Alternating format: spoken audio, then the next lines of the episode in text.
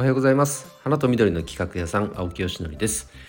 えー、今日はですねプロデューサー時代の到来ということでお話をしたいと思います、えー、その前にですね今日11月1日、えー、いよいよクラウドファンディングがスタートしました。えーとどんな内容かというとえエディブルローズ食べられるバラですね。食用バラ。これを使ってノンアルコールのクラフトジンを開発したいと。いうプロジェクトなんですけれども長野県中野市の星名バラ園さんという、えっと、バラの生産者さんこれコミュニティメンバーの仲間なんですがそちらのバラを活用させていただいて、え京都の蒸留所で蒸留をしてで、えっと、あ蒸留するというプロジェクトですね。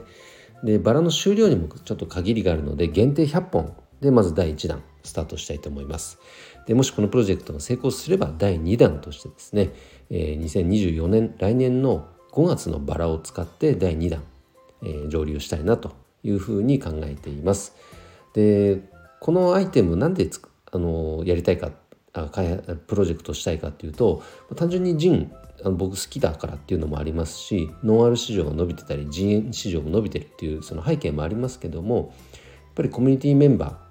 のお花屋さんたちですね。のやっぱり集客のお手伝いをしたいというところがあの、まあ、僕の仕事のスタンスでもあるのでその一つの要素になりうるんじゃないかと考えました。あのアンケート結果を見てもですねあの業界が取ってるアンケート結果を見ても花屋さんに行く用事がないから花屋に行かないっていう若手が多いんですよ。20代30代の方だったらやっぱその理由を作ってあげたいねと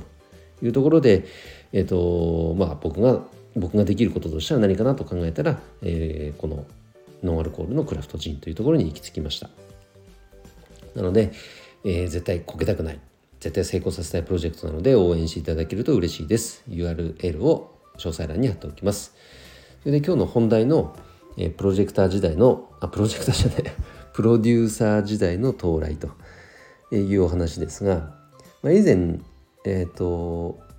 これ山口周さんの本だったかな。山川隆義さんの「春光」っていう本だったかな。両方にも書かれたことかもしれませんけどあの、まあ、時代を遡ると昭和というのはサラリーマンの時代。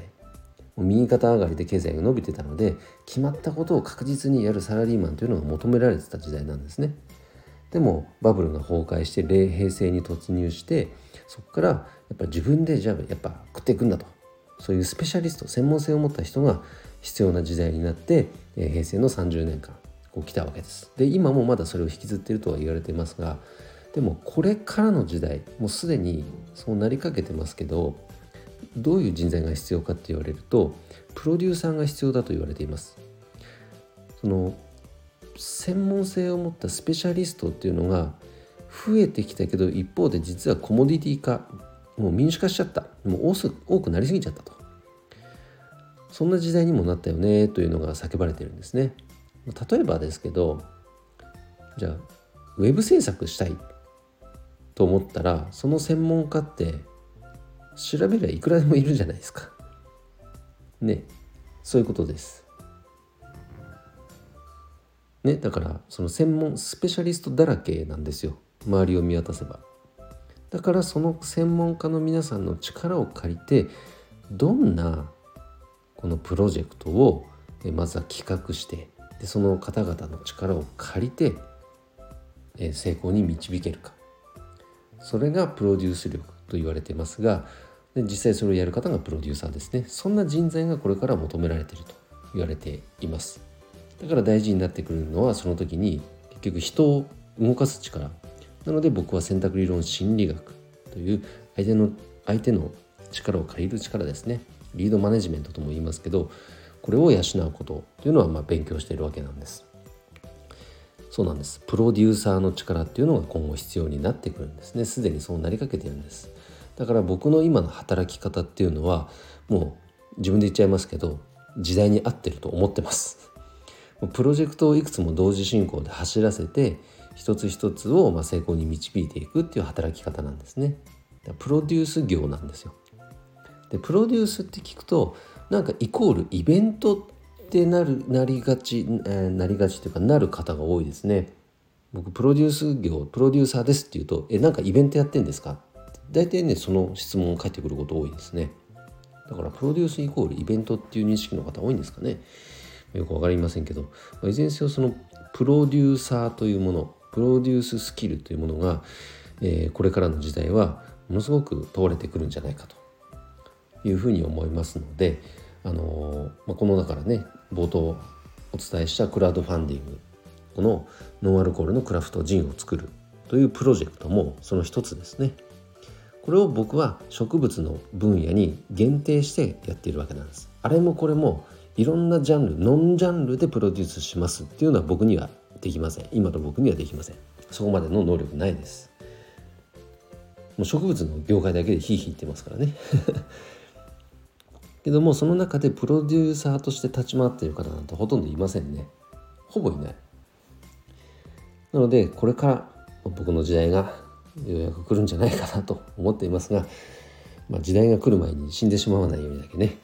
あの頑張りたいと思いますけれども是非あのあなるほど確かにそうだよねと共感していただける方いたらねいいねなんかを押していただけると嬉しいですがやっぱりそのプロデュース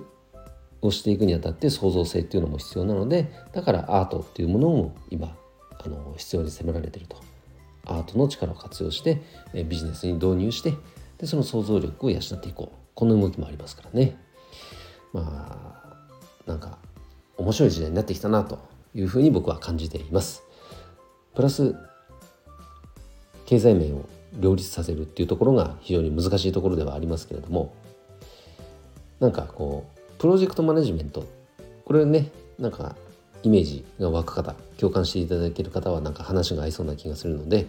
なんか一緒で一緒にお酒でも飲めたら嬉しいです。ということでなんかまとめが強引でしたけれども今日の配信はですねプロデューサーの時代が来たぞという内容のお話でした。今日の配信は以上で終わります。えー、ぜひクラファンを応援していただけると嬉しいですので、よろしくお願いします。ということで、今日の配信は終わります。今日も一日頑張ろう。秋吉ねでした。バイバイ。